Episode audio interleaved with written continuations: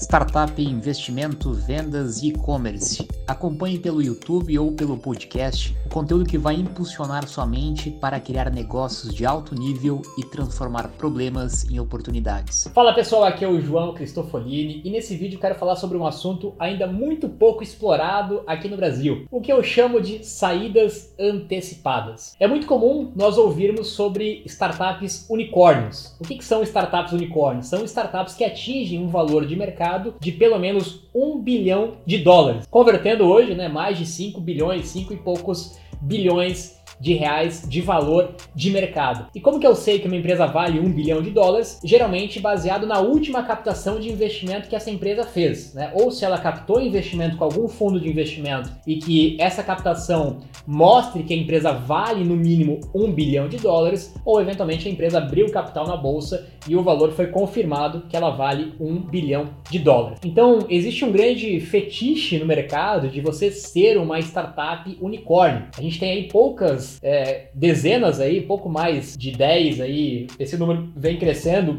todos os meses aí no Brasil, mas até pouco tempo atrás a gente tinha pouquíssimos casos aí de startups unicórnios que atingiam o valor de um bilhão de dólares e acabou meio que criando essa, esse desejo de criar uma startup que seja um unicórnio. E eu quero analisar nesse vídeo os prós e os contras de ser uma startup unicórnio e outros caminhos que existem, tão bom quanto ou talvez até melhores do que você ser uma startup unicórnio, mas que pouca gente fala sobre isso no Brasil e que já é muito comum isso no mercado americano e outros mercados mais evoluídos, mais maduros do ecossistema de startup. Bom, vamos lá. Para você ser uma startup unicórnio, o primeiro passo é conseguir sobreviver. E aí a gente já elimina uma grande quantidade de startups que vão morrer pelo caminho. Né? Percentualmente, muito menos de 1% das startups vão conseguir crescer e escalar é, e tem um valor de mercado bastante considerável, a grande maioria, estatisticamente falando, né, a realidade é que elas vão desaparecer, vão morrer, não vai dar certo, e isso é assim que é a vida, né? Ela é assim como é de fato. E aquelas poucas que sobrevivem, aquelas poucas que conseguem crescer, aquelas poucas que conseguem captar grandes recursos e ganhar valor de mercado, elas precisam, via de regra, para continuar crescendo, para conseguir chegar a ser uma startup unicórnio,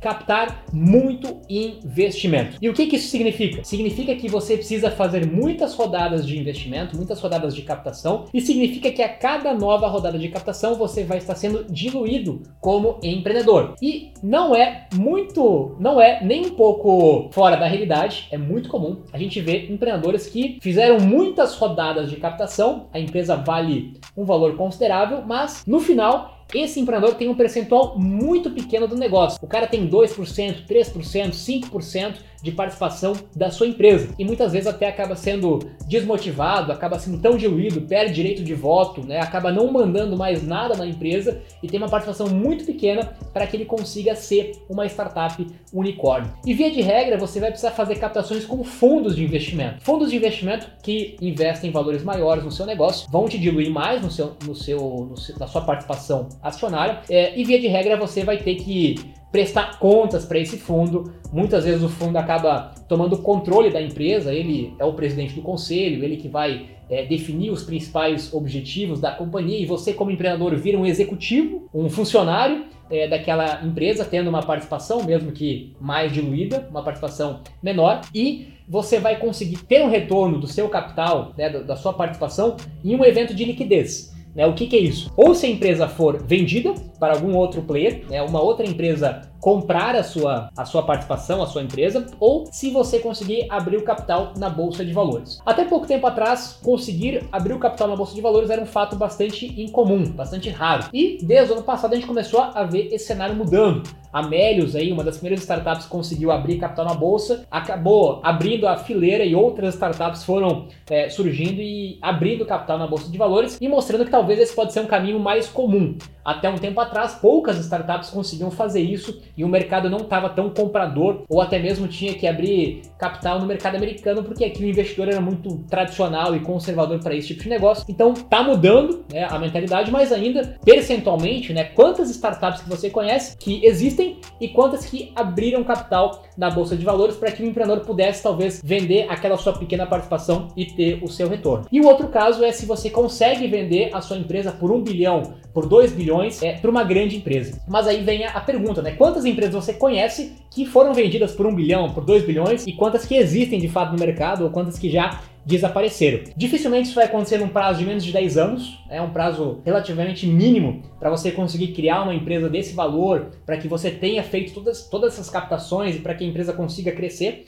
Então, leva tempo, é, são poucas possibilidades de saída que você tem e você tem um risco bastante alto disso não acontecer. Pois bem, e eu quero trazer agora um outro cenário, o cenário das saídas antecipadas. O que, que são saídas antecipadas? São saídas literalmente mais cedo, saídas onde você cria uma empresa que ela não chega a ser um unicórnio, ela não chega a atingir o valor de um bilhão de dólares, mas você chega a atingir um valor de 10 milhões, 20 milhões, 30 milhões, 50 milhões de reais, por exemplo, é, num espaço de tempo muito mais curto, muitas vezes em 3, 4, 5, 6 anos, muito mais rápido, talvez a metade do que levaria para você ser um unicórnio. É, e para você conseguir atingir esse valor de mercado, você vai precisar fazer menos captações. Você não vai ser tão diluído na sua participação acionária, você vai fazer menos diluição, você vai ter mais participação da sua empresa num tempo de vida menor e você vai conseguir ter mais possibilidades de saída. Ou seja, tem muito mais possibilidade de você vender sua empresa por 10, 20, 30, 50 milhões, muito mais potenciais compradores para esse ticket, para esse tamanho, perfil de empresa,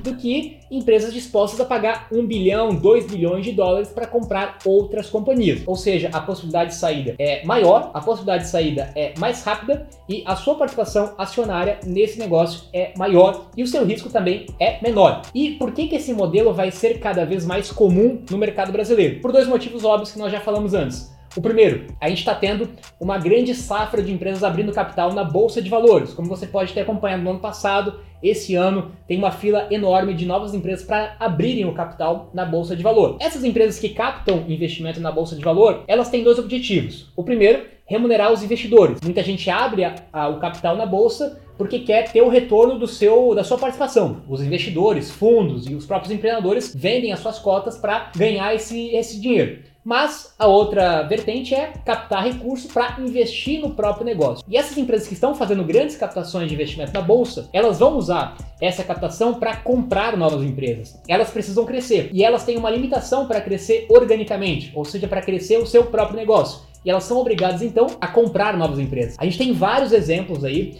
é, talvez as top 3 do mercado hoje. Magazine Luiza, né, que vem aí numa aquisição de startups quase que todo mês, uma quantidade muito grande. A Localweb, que abriu capital na bolsa no ano passado, comprou muitas empresas também. É, a própria Lynx né, vem de um movimento de bastante aquisições, né, agora foi adquirida também, mas ela fez muitas aquisições no mercado. A gente tem muitos exemplos de empresas que abriram capital recentemente, agora também, que estão fazendo aquisições. A própria TOTS, né, que fez a aquisição da, da RD, e vários outros exemplos também de é, empresas que estão captando dinheiro no mercado acionário, na bolsa, para fazer aquisição de empresas. Ou seja, quanto mais empresas abrindo capital na bolsa, mais aquisições de empresas pequenas, de startups pequenas a gente vai ter. E o segundo ponto é que a gente está tendo uma quantidade de captação de grandes fundos de investimento muito grande no Brasil.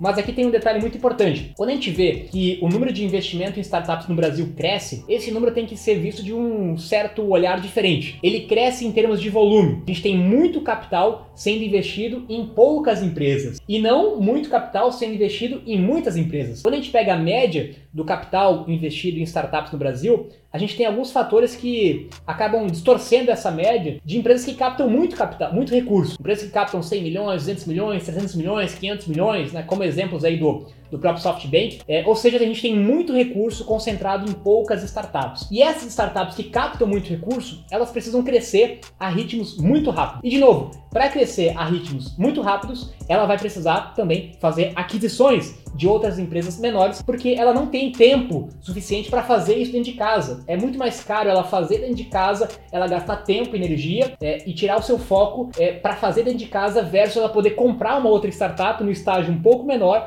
que financeiramente para ela é muito interessante. Ou seja, se você tem uma startup e você está num ciclo de, de vida aí de 3 anos, 5 anos, 6 anos, e você conseguiu criar um produto interessante, um modelo de negócios atrativo, conseguiu crescer e tem um ativo que possa ser de interesse de outras grandes empresas que ou abriram capital na bolsa ou captaram grandes quantias de investimento com grandes fundos de investimento, você provavelmente vai ser um potencial adquirente dessas empresas. Essas empresas podem ter interesse de comprar o seu negócio porque elas têm caixa, elas têm recurso e elas precisam crescer. E é uma grande oportunidade para nós, como empreendedores ou como investidores, num espaço de tempo muito mais curto, num risco muito menor, criar negócios em pouco tempo e conseguir retornos significativos de uma participação maior da sua startup. Isso é chamado saída antecipada. Foi isso que a gente fez com a Pega Aqui. A Pega Aqui, em menos de 5 anos, em praticamente 4 anos, passou por duas captações. A gente teve uma diluição do nosso capital acionário, mas uma diluição pequena. Não chegamos a captar com fundos de investimento e conseguimos ter uma saída muito mais rápida, num ticket menor do que um ticket de unicórnio,